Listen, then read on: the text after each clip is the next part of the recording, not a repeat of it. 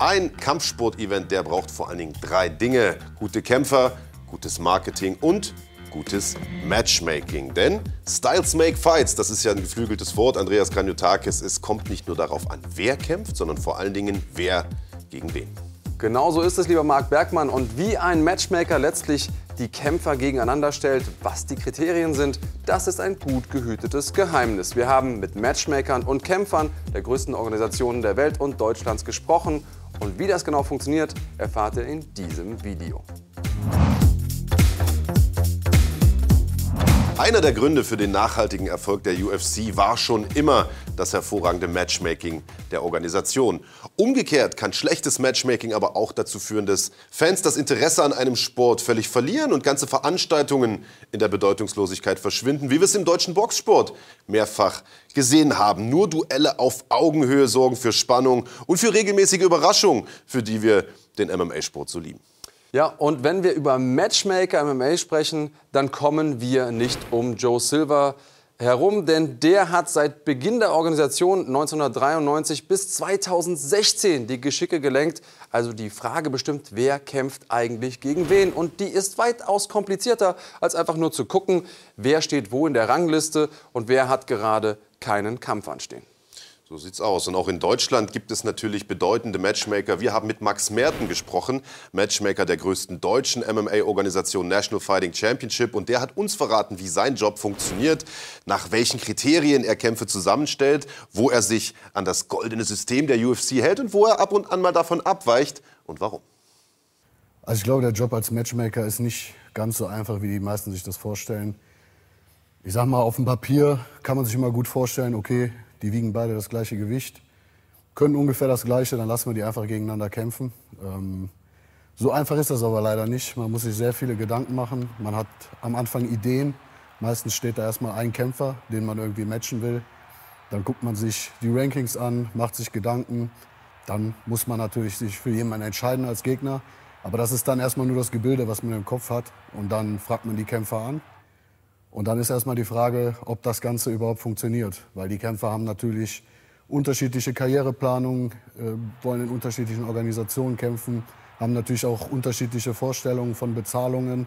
Und das muss man erstmal alles irgendwie zusammenbringen. Und wenn man das alles hinkriegt, dann kommt man der Sache schon näher. Dann macht man die Verträge, matcht die beiden und dann ist die Sache geschafft. Aber dieser Weg von, von der Idee bis zum Kampf, die kann manchmal mehrere, oder der kann manchmal mehrere Wochen dauern. Also ich glaube, der einfachste Kampf, den ich in letzter Zeit hatte, ähm, war Wladimir Holodenko gegen Axel Sola. Ähm, Brave hat mich angefragt, ja, wollen wir nicht den Wladimir gegen den Axel kämpfen lassen? Habe ich gesagt, ja, können wir machen, ist ein geiles Ding. Der eine war 3-0, der andere 4-0. Machen wir. Ich habe mit dem, erst mit dem Manager von Wladimir gesprochen habe ihm den Gegner geschickt und ich glaube, der hat mir zwei Minuten später geantwortet, ja, machen wir. Als ich den Namen gesagt bekommen habe, ich kann euch mal einen Screenshot davon zeigen, oder Max kann es vielleicht euch auch ruhig mal sagen. Hat er mir schon. Ja, Robert, er, er, schreibt Robert, Robert schreibt mir und komisch, ich war gerade am Handy und ich, er sagt schon mir, Axel Sola, ich so, ja, nehmen wir. Also sicher, ich so, was verstehst du nicht an, ja, nehmen wir. Dann habe ich sogar, das ging mir sogar zu schnell, ich habe dann nochmal nachgefragt, seid ihr euch sicher, habt ihr euch den Mann überhaupt mal angeschaut oder so? Meinte er, ja, den haben wir schon mal auf irgendeiner Amateur-WM gesehen, äh, der passt uns ganz gut, nehmen wir. Also das war, glaube ich, so ziemlich äh, der schnellste Kampf, äh, den ich gematcht habe. Wie der Name also sagt, macht ein Matchmaker die Matches. Und dabei kommt es auf weitaus mehr an als nur die sportliche Relevanz oder die Frage, ob beide Kämpfer oder Kämpferinnen gleich gut sind. Es geht natürlich auch um die Frage, schaffen es die beiden Kontrahentinnen, einen guten Kampf zu liefern für die Fans, denn sind die nicht unterhalten, schalten die ab oder eventuell gar nicht erst ein, wenn es sie nicht interessiert. Diese Logik funktioniert auch in Turnier- oder Ligaformaten wie beispielsweise der PFL, wo auch in der regulären Saison der Matchmaker ganz genau guckt, welche Kämpfe könnten spannend sein. Dass das auch nach hinten losgehen kann, haben wir gerade in der UFC gesehen bei dem Titelkampf Rose Namajunas gegen Carla Esparza. Also mein Einfluss als Matchmaker auf den Kampfverlauf, ähm, ich habe natürlich so ein, so ein Konstrukt im Kopf, wie der Kampf ablaufen wird. Ich mache mir dazu, dazu, natürlich auch Gedanken. Wenn ich mir Kämpfer, Gegner aussuche, schaue ich natürlich, was haben die für Stile, was erwarte ich von einem Kampf. Aber häufig läuft es dann doch ein bisschen anders, als man sich das vorstellt. Also es ist selten so, kommt natürlich auch vor, dass es genauso ist, wie ich das gerne hätte. Aber es ist auch häufig so, man lässt zwei Striker gegeneinander kämpfen, die neutralisieren sich dann aber irgendwie im Stand und einer hat dann doch schon ein bisschen mehr Grappling trainiert und dann geht das Ganze auf den Boden und läuft völlig anders ab als erwartet. Ein Matchmaker ist aber nicht nur für das Zusammenstellen der Kampfpaarungen zuständig, sondern hat eine Reihe weiterer Aufgaben, unter anderem das Scouten von potenziellen Neuverpflichtungen. Er hält den Kontakt zu Kämpfern und deren Managern und er muss nicht selten Ersatz besorgen, wenn mal ein Kämpfer ausfällt und das oft in letzter Sekunde. Also es besteht immer die Gefahr im Vorfeld eines Events, dass ähm, einzelne Kämpfer ausfallen. Ähm, Verletzungsgefahr ist in der Vorbereitung immer gegeben. In der Regel sage ich immer, okay, wenn man in der Fight Week ist, dann passiert weniger, aber auch da passiert was. Ich versuche mich immer so ein bisschen darauf vorzubereiten im Vorhinein schon, gerade bei den, bei den wichtigen Fights mache ich mir natürlich vorher schon Gedanken, sollte der Worst Case eintreffen, was kann ich da machen? Ich gucke mir auch schon mal Alternativen an, frage auch bei manchen Managern schon nach, habt ihr jemanden in dem Gewicht, der gerade im Camp ist, der zur Not auch einspringen könnte?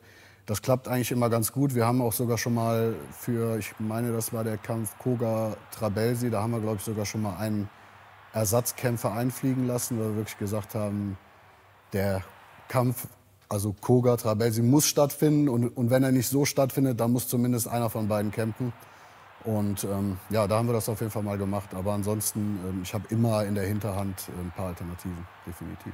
Der Matchmaker ist also der primäre Ansprechpartner der Organisation für Teams, Trainer und Kämpfer. Unter anderem ist es auch natürlich wichtig zu wissen, was verdiene ich eigentlich für meinen nächsten Kampf. Und auch da spielt der Matchmaker eine entscheidende Rolle. Bei NFC jetzt sehe ich mich jetzt auch nicht nur als Matchmaker. Ne? Ich bin natürlich auch bei der Organisation dabei. Ich plane Sachen mit. Ich hole die Jungs sogar selber vom Flughafen ab oder so. Ne? Also da gehört eine Menge dazu.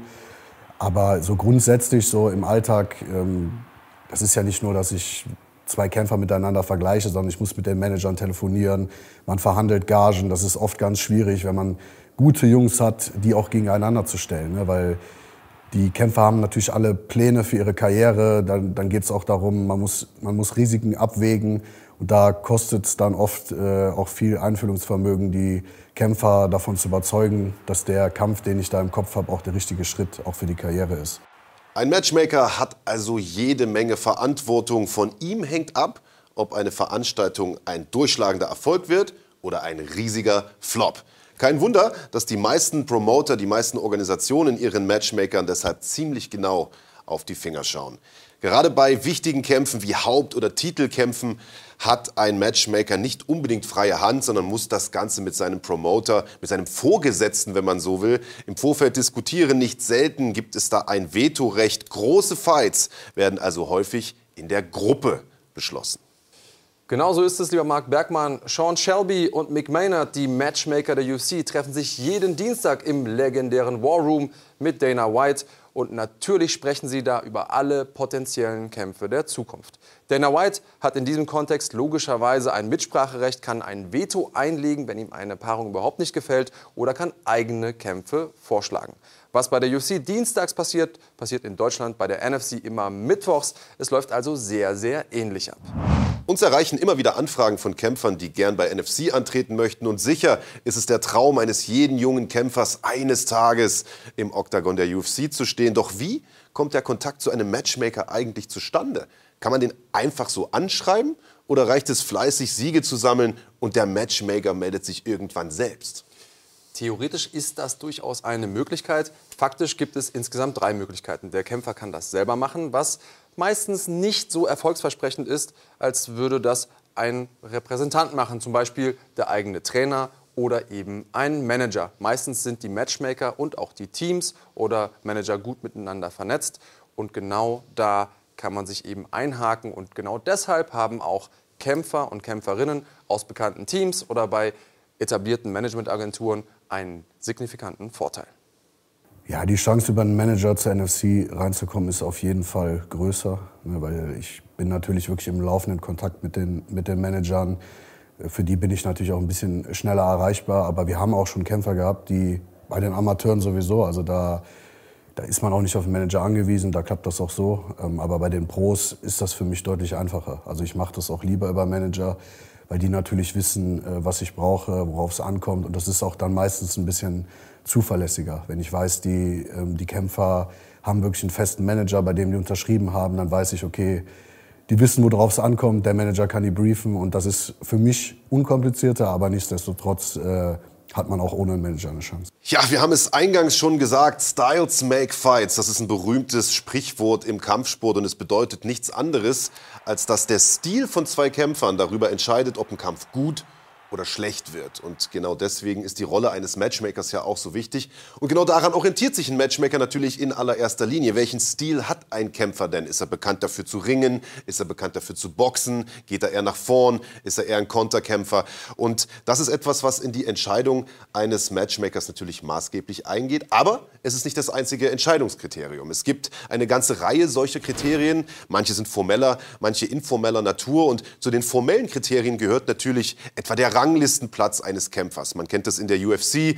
Da äh, gibt es Rankings, die nicht immer ganz unumstritten sind. Die werden von einem Journalistengremium erstellt, die das auf nicht immer ganz nachvollziehbare Art und Weise bestimmen, welcher Kämpfer wo gerankt ist. Aber es ist ein ganz gutes Hilfsmittel für einen Matchmaker zu bestimmen, welcher Kämpfer auf wen treffen sollte. Denn niemand will Mismatches haben. Niemand will, dass ein guter gegen einen schlechten kämpft, sondern man möchte natürlich versuchen, Kämpfer aus der gleichen Region gegeneinander antreten zu lassen. Es ist beispielsweise beispielsweise auch sehr, sehr unüblich, dass jemand, der in der UFC debütiert, direkt einen Kämpfer aus den Top Ten beispielsweise bekommt.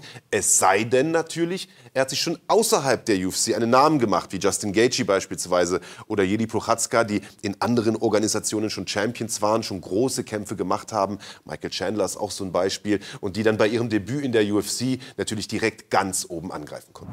Eine der goldenen Regeln von Joe Silver lautete, dass Gewinner niemals gegen Verlierer kämpfen. Eine kleine Ausnahme stellte dar, wenn ein dominanter Champion seinen Titel verlor, dann gab es die Möglichkeit für ein direktes Rematch. Bis heute werden solche Rematches aber kritisch betrachtet von Fans wie Experten. Dass es aber auch anders geht, zeigen unter anderem die Matchmaker und Organisationen in Japan, wo primär die Leistung aus den letzten Kämpfen beurteilt wird, nicht etwa die Frage, ob ein Kämpfer oder eine Kämpferin gewonnen oder verloren hat.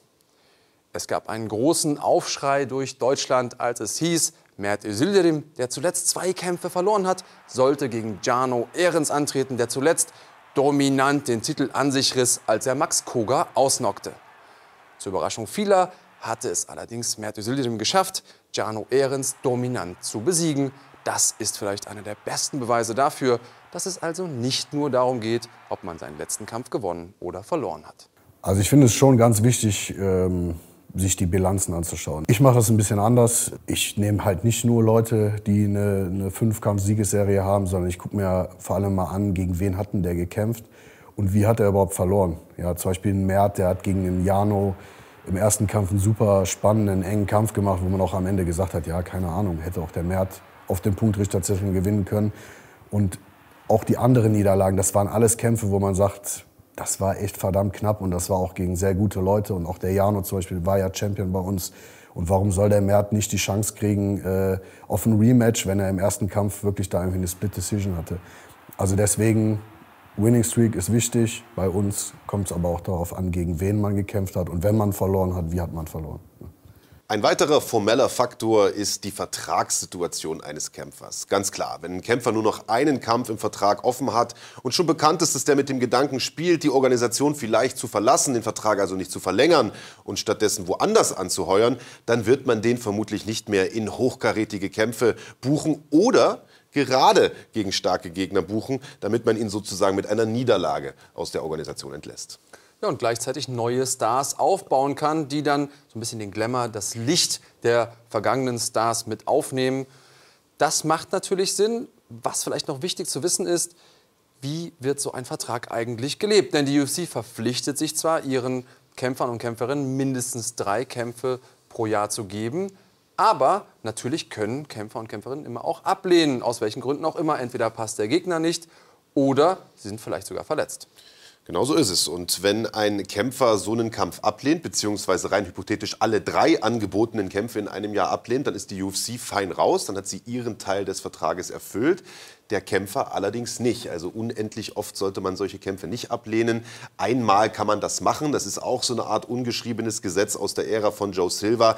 Wenn dann aber der zweite angebotene Gegner auch noch abgelehnt wird, dann fällt der Kämpfer schon spürbar in der Gunst des Matchmakers und des Promoters. In der UFC kämpfen ausschließlich Vertragskämpfer. Das heißt, der komplette Kader der Organisation besteht aus Kämpfern, die einen Exklusivvertrag besitzen und demzufolge ausschließlich für die UFC antreten. Das ist in vielen anderen Organisationen anders.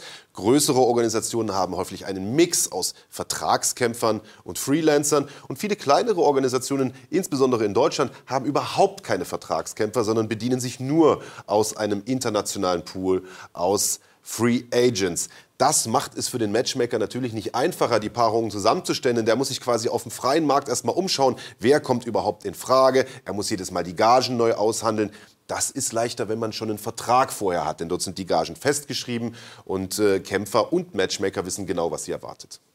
So ist es. Es gibt eine Revolution im deutschen MMA. NFC hat nun eine Vielzahl an guten Talenten, aber auch schon etablierten Kämpfern sich gesichert und Rahmenverträge mit diesen abgeschlossen.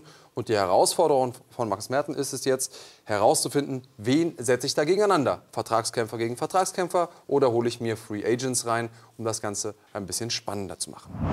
Also, wir haben gelernt, Stil, Ranglistenplatz und Vertragssituation eines Kämpfers spielt eine wichtige Rolle für das Matchmaking, aber das ist nicht alles. Auch die Herkunft kann von einer großen Bedeutung sein die Herkunft und auch die Gewichtsklasse. Es ist also kein Zufall, dass immer, wenn die UFC nach Deutschland kommt, Kämpfer und Kämpferinnen, die zufällig in der richtigen Gewichtsklasse sind, wo gerade jemand ausgefallen ist oder wo jemand gesucht wird, der gematcht werden soll mit einem Kämpfer, der hier unbedingt kämpfen soll, auf die Karte kommen. Denn logischerweise verkaufen lokale Kämpfer und Kämpferinnen mehr Tickets, sorgen für mehr Aufmerksamkeit in ihrem Heimatland oder rund um ihren Heimatort.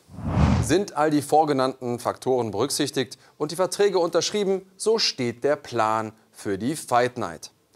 Willst du Gott zum Lachen bringen, so mache einen Plan, heißt ein berühmtes Sprichwort. Und das gilt nirgendwo so sehr wie im MMA. Denn nicht nur die Kämpfe sind dynamisch und da kann alles passieren, sondern auch hinter den Kulissen und im Vorfeld einer Veranstaltung kann es zu einigen Katastrophen kommen. Kämpfer können sich verletzen, das Gewicht wird nicht gebracht oder jemand verpasst einfach seinen Flug. Was dann passiert, ist natürlich wieder in der Hand des Matchmakers und es müssen schnell Lösungen gefunden werden. Also der stressigste Moment für mich als Matchmaker ist definitiv in der Fight Week. Ähm, Gerade wenn mein Handy klingelt, dann gucke ich immer schon auf ein Display und denke mir so, okay, der Manager vom Hauptkämpfer ruft an.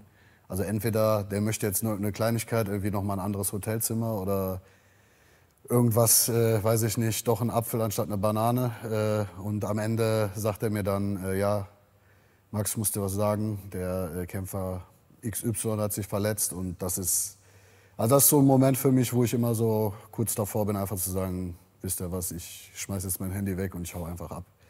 Weil dann äh, in zwei, drei Tagen das irgendwie noch zu retten, das ist so stressig. Also man muss dann eigentlich die halbe Welt anschreiben und überlegen, was funktioniert noch. Selbst wenn Leute zusagen, dann muss man schauen, findet man überhaupt noch die passenden Flüge, um die rechtzeitig hier hinzubekommen. Also das ist super stressig und dieser Stress ist eigentlich dann auch erst äh, gebannt, wenn man denjenigen am Flughafen eingesammelt hat und den in sein Auto gepackt hat. Ähm, alles schon so gewesen. Äh, von daher kann ich das auch ganz gut sagen, dass das so der stressigste Moment ist. Eine große Hilfe für so eine Lösungsfindung ist natürlich, wenn man alle Daten beieinander hat. Deswegen haben viele Matchmaker Zettel oder Excel-Tabellen, in denen die wichtigsten Informationen drin sind. Wichtige Informationen sind zum Beispiel der Vertragsstatus, wann hat jemand gekämpft, gibt es gerade eine aktuelle Verletzung und andere wichtige Dinge. Ja, bestimmte Dinge lassen sich in einer Datenbank einfach gar nicht abbilden. Deswegen gibt es auch eine Reihe informeller Faktoren, die einen großen Einfluss haben auf das Matchmaking. Dazu gehört etwa, ob ein Kämpfer gewillt ist, kurzfristig einzuspringen. Etwa wenn ein wichtiger Kampf auf der Kippe steht, ein Kämpfer verletzt zum Beispiel ausfällt. Das ist immer ein großes Risiko. Dementsprechend hat so ein Kämpfer Natürlich dann auch erstmal ein Stein im Brett beim Matchmaker, beim Promoter. Sollte er den Kampf vielleicht verlieren, bekommt er nochmal eine neue Chance, bekommt vielleicht ein bisschen mehr Gage, einen höheren Bonus, derlei Dinge mehr. Also solche Sachen haben einen großen Einfluss. Und was eine sehr, sehr große Rolle spielt, sehr zum Unmut von vielen Kampfsportpuristen, das ist natürlich auch das Thema Trash Talk. Beef. Kampfsport ist immer Unterhaltung. Du hast es schon mal gesagt, Andreas. Das heißt, jemand, der die Klappe weit aufreißt und hinterher auch gut abliefert, der hat eine sehr, sehr große Chance, schnell große Kämpfe zu bekommen. Wir denken an Namen wie Conor McGregor oder auch an den Khamzat Chimaev, der mit einer großen Klappe, aber eben auch mit guten Leistungen überzeugt hat. In Deutschland könnte man unter anderem Wladimir Holodenko nennen, den niemand auf dem Zettel hatte, der aber mit einem Interview gegen die halbe Szene geschossen hat und sofort einen prominenten Mainfight bekommen hat bei NFC und nun in aller Munde ist. Ja, ich habe einfach Bock, ein bisschen Wellen zu schlagen, ein bisschen zu sticheln, ein bisschen zu provozieren. Ja, und diese Dinge funktionieren einfach. Kampfsportpuristen können sich aufregen, wie sie wollen. Trotzdem schalten sie auch bei diesen Kämpfen ein. Ich glaube, da sind wir alle in der ein oder anderen Art schuldig. Am Ende des Tages macht es diesen Sport ja auch noch mal interessanter und hilft dabei, neue Zielgruppen zu erschließen. Ich denke unter anderem an Kämpfer wie Brock Lesnar, wo viele Leute gesagt haben, der hat es sich doch eigentlich gar nicht verdient, hier zu kämpfen, so früh auf so einem großen Level, so früh einen Titelkampf zu bekommen. Erstens hat er trotzdem performt und abgeliefert. Zweitens haben wir sehr, sehr viele neue MMA-Fans so generiert.